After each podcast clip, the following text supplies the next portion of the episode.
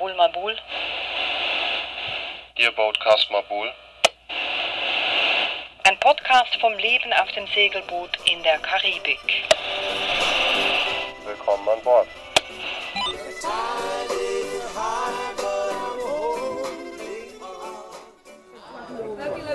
Voilà, 3, fois un kilo. C'est mieux de faire la table de casse. 3 fois un kilo, celui-là. Oui, oui, aber das ist. Ja, hallo zusammen. Wir sind in Saint-Pierre angekommen, ganz im Norden von Martinique.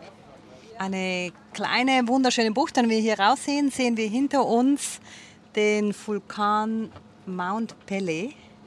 Ist es nicht Montpellier? Mont Pelé, natürlich, Mont Pelé, französisch. Und gestern waren wir schon auf dem Fischmarkt und wir sind nicht alleine. Welchen willst du? Da kann, schau, such dir einen ist aus. weißes Fleisch immer, gell? Nimm mal doch den. Oder was kennst du? Ja, Alex Mutti ist an Bord und sie sitzt gleich hier neben uns. Wie war das denn gestern auf dem Fischmarkt, Petra? Das war ein sehr schöner Markt mit sehr viel bunten Obst und Gemüse und die bunten Fische natürlich. Und ich habe ihn noch nicht gegessen. Ja, wir haben einen großen Thunfisch gekauft und dann für Petra diesen kleinen Red Snapper noch geschenkt bekommen. Und Petra hört ihr bestimmt noch später in dieser Sendung. Sie ist direkt aus Bayern eingeflogen und zwar vor wenigen Tagen. Nach Fort de France. Und da haben wir sie abgeholt. Wir haben ja die Gelegenheit genutzt, um dann Fort de France auch, also das ist die Hauptstadt von Martinique, anzuschauen. Und es war ja das erste Mal, dass wir wieder ein Hochhaus gesehen haben, nach Monaten. Ja, bestimmt 20 Stockwerke aus Beton. Wir segelten so in die Bucht ein und sahen in der Weite wir dieses Hochhaus schimmern. Der Ankerplatz in Fort de France liegt direkt vor dem Städtchen, aber auch direkt vor dem Fort. Äh, wird immer noch hergenommen von der französischen Marine, um ihre geklaute Insel weiterhin zu beschützen.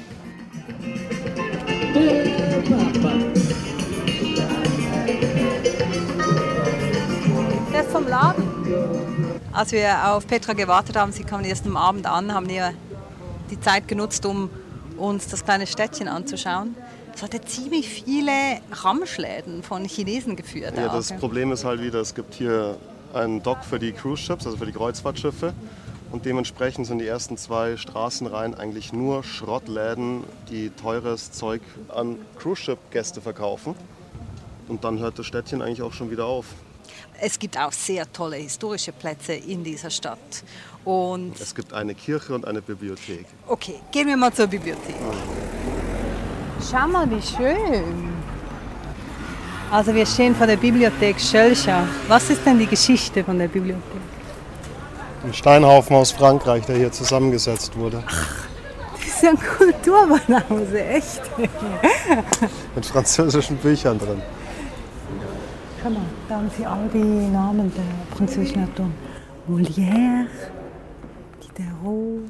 Ja, ein alter Steinhaufen. Aber nee, es ist eben nicht wirklich einfach nur ein alter Steinhaufen. Der hat extrem viel historische Bedeutung. Die Bibliothek wurde 1886 vollständig in Paris aufgebaut und dann Wieder auseinandergenommen, verschifft und hier aufgebaut. Das Gebäude hat einen quadratischen Grundriss, ein geschwungenes Pyramidendach und irgendwie erinnerte es mich an eine Mischung aus türkischem Bad und römischer Kirche, mehr oder weniger. In der Bibliothek hat es 10.000 Bücher, die von Viktor Schölcher gestiftet wurden. Er war Politiker, Journalist und der Hauptvertreter in Frankreich, der sich für die Abschaffung der Sklaverei einsetzte. Und er war unverheiratet und kinderlos und schickte deshalb seine umfassende Büchersammlung nach Martinique, weil er sagte, er will dort eine Bibliothek aufbauen, die allen zugänglich ist, auch den Sklaven, damit die sich bilden können. Und so wurde dann, wurden dann diese ganzen Bücher darüber geschifft, genauso wie eben Stein für Stein von der Bibliothek, die man heute immer noch anschauen kann. Und schau, das ist wieder wie in Frankreich. Kleiner Platz vor der Kirche, Rentierschlitten. Oh, die sieht aber ganz schön verschlossen aus. Nee, nee, die schauen wir uns jetzt an. Ist zu. Ich hatte Glück und die Kirche war geschlossen. Wir konnten sie leider, leider nur von außen sehen. Ja, und damit war dann auch das Kulturprogramm in Fort de France beendet. Und wir kehrten aufs Schiff zurück, wo wir auf Mutti warteten. Ja, die kam dann mit drei oder vier Stunden Verspätung an, mitten in der Nacht eigentlich. Du bist ja eigentlich so eine Art Weihnachtsfrau und Geburtstagsglücksbringerin in einem.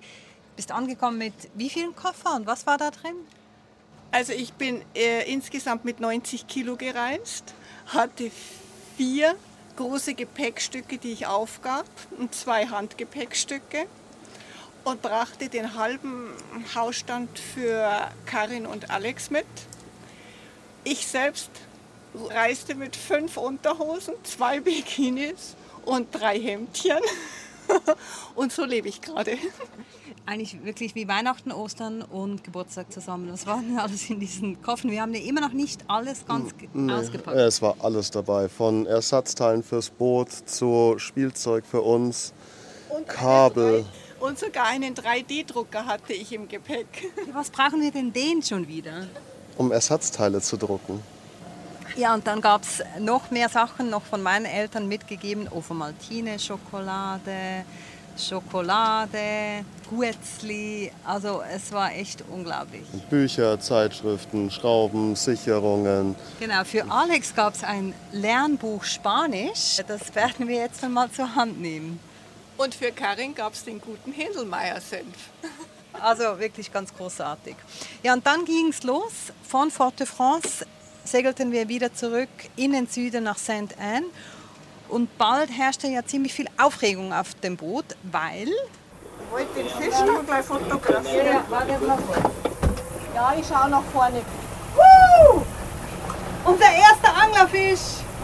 Kann er nicht runterfallen, Karin? Mama, jetzt gib mal Ruhe bitte. Ich habe mal auch keine Angst. Achtung, jetzt wird der Wind immer stärker. Oh, ich sehe ihn auch. Ist es überhaupt einer? Doch, natürlich, wenn er springt. Na, gesprungen ist er nicht mehr. Der, fa- der hupft bis über die Beine. Auf die Arme. Oder meinst du, es ist Seegras? Das ist noch Seegras. Oh nee. Nein, das ist was Rot. Ja, ist rot oben. Schau mal hier. Na gut, Nein. das ist keins, oder? Ah, doch. Nee, das ist einfach nur ein Bündel Seegras. Echt? Und das ist so schwer. Das war ja schwer ohne Ende, oder? Warte, lass mich. Ja, also es war mal wieder viel Aufregung für nichts. Es war nämlich nur ein bisschen Seegras drin und der hat einfach dran gezogen und ja, nichts Ja. mit Fisch. ja, und- und dann fuhren wir ja zurück nach St. Anne. Wieso eigentlich? Da waren wir jetzt irgendwie zwei Wochen. Ja, weil ich endlich jemanden gefunden habe, unsere MMSI von unserem Funkgerät umprogrammiert. Der hat es eben in St. Anne gemacht oder in Le Marin. Ja, und dann gab es ja auch noch was zu feiern und all unsere Freunde kamen an Bord dafür. Happy Birthday to you. We'll, we'll come back on this one. Happy birthday, dear Alex. Happy birthday to you. These are 38 candles. Alex wurde nämlich 38 Jahre jung. Der Geburtstagskuchen misslang leider völlig und flog als Fischfutter über Bord. Der Ofen will einfach nicht so, wie wir wollen. Ja, und es waren ja sehr viele da, die wir schon kennen. Ja, mal wieder Horst, ohne Zoe, weil Zoe schafft es nicht auf dieses Boot. Unsere holländischen Freunde, Jerome und Achi, mit ihrem Adoptivsohn Rajesh. Ihre Geschichte könnt ihr in Episode 13 nachhören. Ja, und da entschieden wir uns ja auch, dass wir mit Ihnen jetzt gemeinsam mal eine Zeit lang Richtung Norden segeln. Am nächsten Tag sind wir dann losgefahren, zumindest wollten wir das. Wir haben auch ein bisschen eine kleine Regatta ausgemacht, also ist es ja eh immer. Zwei von neun haben wir den Motor gestartet oder wollten ihn starten und es war mal wieder nichts. Die üblichen Verdächtigen waren es nicht. Da hatten wir noch Hoffnung, dass es innerhalb von zehn Minuten erledigt ist und der Motor anspringt. Aber war dann ziemlich schnell klar, dass ich etwas tiefer graben muss dieses Mal. Was war's denn? Ein korrodiertes Kabel, aber ein, eins, das ich davor noch nie in der Hand hatte, musste man erst mal finden und austauschen. Ja, und wir hatten ja dann einen schönen Strandtag, während Alex da werkelte, Petra. Karin und ich gingen dann los, ließen Aki alleine, nachdem er uns auch schon ein paar Mal keine Hilfe wollte er annehmen, so muss man sagen. Er wollte keine Hilfe von uns annehmen. Dann zogen Karin und ich los und ließen ihn alleine zurück an Bord. Wir gingen dann ganz schön durch ein Waldstück, richtig Dschungel. Und irgendwann kamen wir an einen super schönen Strand und haben ein, ja, so ein Kap umrundet. Und dann ging es erstmal ins Wasser. Ja, und am nächsten Tag waren wir dann endlich soweit. Wieder zwei von neun. Anker wurde gelichtet. Motor sprang an. Wir segeln Ja, nach Saint-Pierre endlich mit einem Tag Verspätung. Motor funktioniert wieder. Mutti ist an Bord.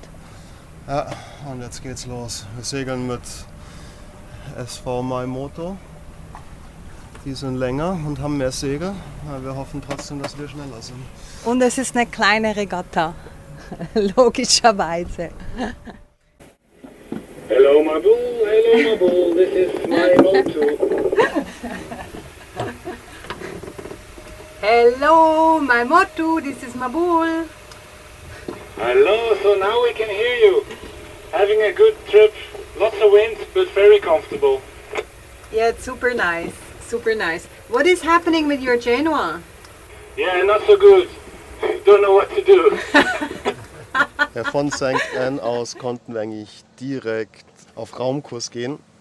Sprich, der Wind kam von Achtern bis zum Diamond Rock. Das ist ein kleiner Felsen. Da geht es dann praktisch ums Eck von Martinique und dann auf einen Halbwindkurs. Sprich, wir machen da eine Kurve. Bei dem Diamond Rock, Wir waren etwa gleich schnell. Wir waren gleich schnell, ja. Wie Sailing Vessel Maimotu.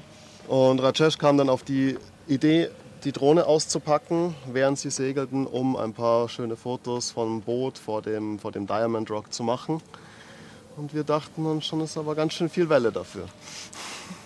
Wir segelten dann an ihnen vorbei. Sie hatten die Segel eingeholt. Ihr Boot schaukelte wie wild. Und wir zogen an ihnen vorbei und das Boot schaukelte und schaukelte und ging, es ging nicht mehr weiter. Und wir haben uns dann wirklich langsam ein bisschen Sorgen gemacht. Also ich habe ja auch schon ein, zwei Mal unsere Drohne dann vom Boot aus gefangen. Ist gar nicht so einfach und wir waren vor Anker und selbst da ist es schon nicht so einfach, aber wenn man dann auf dem, das Boot noch so schaukelt mit den Wellen, dann ist es eigentlich fast unmöglich. Und so haben wir dann wieder den Funk zur Hand genommen und unsere Freunde angefunkt. SW Maimotu, are you okay? Ja, und da kam nichts. Ja, die waren beschäftigt mit ihrer Drohne, um sie vom Absaufen zu retten. Erst später haben wir dann erfahren, was sich da für ein kleines Drama abgespielt hat. Das Ende der Geschichte ist, Drohne konnte gerettet werden, gerade so mit einer Landung auf dem Dingi. Ja, und zuerst musste Geron ins Ding steigen, das sie hinter sich herschleppten. Genau, und Was eine dann, relativ gefährliche Aktion war bei ziemlich, ziemlich hohen Wellen. ja, und dann kam noch dazu, dass die Drohne nicht stoppen wollte, als er sie dann doch erwischt hatte. Und dann hat, hat sie ihm noch den Unterarm ein bisschen aufgeschlitzt von den Rotoren. Aber die Bilder sind unglaublich schön geworden. Wir werden sie bald auch bei uns auf der Webseite publizieren. Es ging dann weiter unter Segeln und auf halber Strecke schaltete sich auf einmal noch ein Boot in unseren privaten Kanal ein. It's a good wind today to go north. The angle is not so bad. Over. Oh, it's true. It's perfect. We are still waiting for some fish. See you in Dominica. Bye. See you, bye bye. Have a nice trip. Bye bye. Da sind sie da drüben. Ja, das war die Crew von Take 5, Emanuel und Susi. Denen sind wir direkt begegnet. Allerdings sind sie nach Süden gesegelt, wir nach Norden. Also wir hatten nur kurz Kontakt. Ja, und dann nach sechs Stunden etwa sahen wir den Mont Pelé, den Vulkan und die Bucht vor Saint-Pierre. Und wir sahen, wie mein Motu die Segel einholte und damit eigentlich und sich disqualifiziert hat von unserer kleinen Regatta. We thought we'd come a little bit closer to you guys. Okay, we switched off the motor now again. We are under sail. obwohl dann es wie mein Motu Motor an direkt in die Bucht hineintuckerte, um Anker zu werfen, hätte ich jetzt auch gemacht. Aber mit Alex ist das ehrlich gesagt keine Option. Ja, es war mal eine bisschen ruhigere Bucht und ich hatte die Idee, dass wir unter Segel ankern, damit wir das auch mal gemacht haben. Zuerst sind wir noch irgendwie eine Stunde lang hin und her gekreuzt, um uns dem Ankerplatz zu nähern. Ja, und der Wind hat hier gedreht wegen den hohen Bergen und am Schluss ist er dann ganz zusammengebrochen und dann haben wir irgendwann gesagt, okay gut, Schluss. Segel rein, Motor an, Anker runter. Petra, wie war es denn? Der erste Segeltag für dich auch? Der war super schön, weil wir hatten guten Wind, schöne Wellen und es ging relativ flott voran. Ja, und Petra wurde auch überhaupt nicht seekrank, also es ist eine sehr dankbare Mitseglerin. Aber am Abend waren wir alle ziemlich erschöpft und fielen tot ins Bett. Oui, 3 kilos. Trois- Ça, c'est 3 kilos. Voilà, 3 fois 1 kilo. Ja, und am nächsten Tag ging es dann gleich mit einem Marktbesuch los. Wir haben Passionsfrüchte gekauft, Ananas, äh, Tomaten, wie heißt die eine Frucht mit den Fingern? die Okra, Ladyfingers. Genau. Das wächst alles hier an den guten Hängen vom Vulkan. Ja, und Saint-Pierre hat eine lange Geschichte. Also die Stadt wurde 1635 vom ersten Gouverneur der Karibikinsel gegründet, französischen Gouverneur, und war bis 1902 die Verwaltungs- und Handelshauptstadt von Martinique. Der Zucker, aber auch der Sklavenhandel ließen die Stadt gedeihen und prosperieren, sodass man sie auch das kleine Paris der kleinen Antillen nannte. Die Stadt hatte eine Handelskammer. Das Gebäude sieht man noch heute. Es wurde dann wieder aufgebaut nach dem großen Drama. Es hat eine Pferdebahn, ein Theater für 800 Zuschauer und es hatte sogar elektrische Straßenbeleuchtung. Und dann kam es eben zur großen Katastrophe. Ja, der Vulkan, der gleich hinter uns ist, der brach aus. Erst gab es nur Qualm und aber ein paar Tage später ist er dann wirklich explodiert. Am 8. Mai 1902. Und auf die Explosion folgte erstmal eine Giftwolke, die sich auf St. Pierre gelegt hat, inklusive heißer Asche. Innerhalb von einer Minute war die ganze Stadt lichterloh in Flammen, inklusive den Holzbooten, die in der Bucht vor Anker lagen. Ja, einfach ausgelöscht. Ja, und es wohnten damals 28.000 Einwohner in der kleinen Stadt und lediglich drei von diesen 28.000 überlebten. Hello. So imagine, Karen. it's 1902. 1902, yes. Volcano erupts. Yeah, and it's still fine. You're standing in here. Probably nothing came inside there. Must be. And you know you cannot escape because this is locked. Yeah. Oh, yeah. Ja, die Überreste von den Gebäuden von damals, die kann man heute noch besichtigen im kleinen Städtchen. Wir waren zum Beispiel im ehemaligen Gefängnis. Dort war nämlich einer der drei Überlebenden. Es war Louis Siperi, ein Gefangener. Und der war in einer kleinen Zelle, das war wie so ein winziges Verlies, das aber sehr gut geschützt war. Und deshalb überlebte er. Und gleich neben dem Gefängnis war das Theater. Wir stehen jetzt hier inmitten der Stadt im Theater und vom Theater hat der Vulkanausbruch gerade noch die große geschwungene Treppe übrig gelassen und ein paar Steinblöcke. Die Katastrophe hat sich ja eigentlich angekündigt mit erst Rauch und Qualm und kleineren Erdbeben, aber es kam halt noch nicht zum, gleich zum Ausbruch. Aber diese ganzen Anzeichen wurden so ein bisschen unter den Tisch gekehrt oder runtergespielt und Wegen den Wahlen. Es standen Wahlen an, oder? Und die Regierungspartei, die wollte, dass die Leute an die Urne gehen und nicht äh, aus dem Gebiet fliehen. Und deswegen sind alle da geblieben. Zwischen den zwei Wahlgängen kamen schon die ersten Flüchtlinge, weil schon Asche gespuckt wurde und ein Dorf bereits betroffen war, kamen diese Flüchtlinge runter nach Saint-Pierre. Und es wurde eine Kommission gegründet, um darüber zu beraten, was jetzt zu tun sei und ob es möglich ist, dass dieser Vulkan ausbricht. Und in dieser Kommission war ein Artillerieoffizier, ein Apotheker, ein Ingenieur und zwei Gymnasiallehrer. Und die kamen zu dem Schluss, ah, passt schon. Also eigentlich war es auch ein menschlicher Fehlentscheid wegen politischer Gier, muss man sagen, Ja. dass so viele Leute gestorben sind. Das ist jetzt aber auch nichts Neues. The relative position of the craters and the valleys descending to the sea Ja, in den Kleinstädtchen Saint-Pierre gibt es auch das Museum Memorial de la Catastrophe von 1902 und dort werden dann eben auch diese Hintergründe erläutert und man kann auch ganz viele Gegenstände, Fotos betrachten von der Zeit damals. Sie haben verschiedene Exponate von geschmolzenen Lebensmitteln bis zu geschmolzener Schiffsglocke. Die war wie so ein Schwamm zusammengedrückt äh, Ja. von der Hitze. Und so groß, dass ich dachte, das ist eine Kirchenglocke. Auf den Fotos sieht man auch, wie die Stadt aussah. Das sah ja aus, als habe eine Atombombe da eingeschlagen. Ja, komplett zerstört. Ich glaube, man kann es ein bisschen mit Pompeji vergleichen. Hm. Es ging dann auch jahrelang, also natürlich war das dann keine Handelsstadt mehr, kein Zentrum mehr. Es wurde alles verlegt nach Fort-de-France und es ging viele Jahre, bis dann hier sich wieder Leben angesiedelt hat. Und das ist jetzt aber wirklich wieder zurückgekehrt, obwohl es heute kein Handelszentrum mehr ist, sondern ein Touristen-Hotspot. Touristen- und Fischer-Hotspot. Ja. Und auch ein Tauch-Hotspot, muss man sagen. ja, weil es sind halt damals sehr viele Schiffe gesunken. Die liegen hier noch. Allerdings hat schon ein Tauchguide hier gemeint, von den Holzschiffen ist nicht mehr allzu viel zu sehen, weil es eben seit 120 Jahren da vor sich hinrottet unter Wasser. Aber es lagen auch über 100 Meter lange Stahlschiffe hier, die Ja, große... Also es gibt immer noch genug zu sehen. Und das werden wir uns morgen mal anschauen. Genau, aber jetzt zuerst geht es jetzt dann gleich rüber auf das Schiff von Tony und Mel mit ihren zwei wilden Labrador-Hunden. Die sind nämlich alle gerade eben jetzt wieder angekommen. Also unsere Gruppe ist ja jetzt wieder vereint und jetzt geht es dann zu einem anderen kleinen Spektakel. Äh, In 50 Minuten ist der Anstoß vom WM-Finale Frankreich gegen Argentinien. Gut, also Das erste Spiel, das wir uns ansehen werden. lasst uns zusammenpacken und los geht's.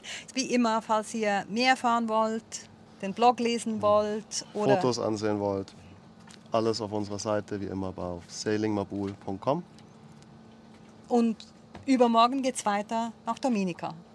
Von da kommt dann der nächste Podcast. Dominica, der absoluten Naturinsel. Servus. Tschüss zusammen. Servus beieinander. Go, go, go, go! Yes! All right. Oh, yeah. No, We're if still in it. Argentina scores when they win. Oh, shit. This is why I don't like shootouts. No, neither do I. Oh! oh! oh, oh what's happening? France That's it. France lost? No way. That's Argentina, Argentina won. Argentina! Good for you! Penalty. Ah. Good game, though. Good game. Good game. I'm happy for Messi.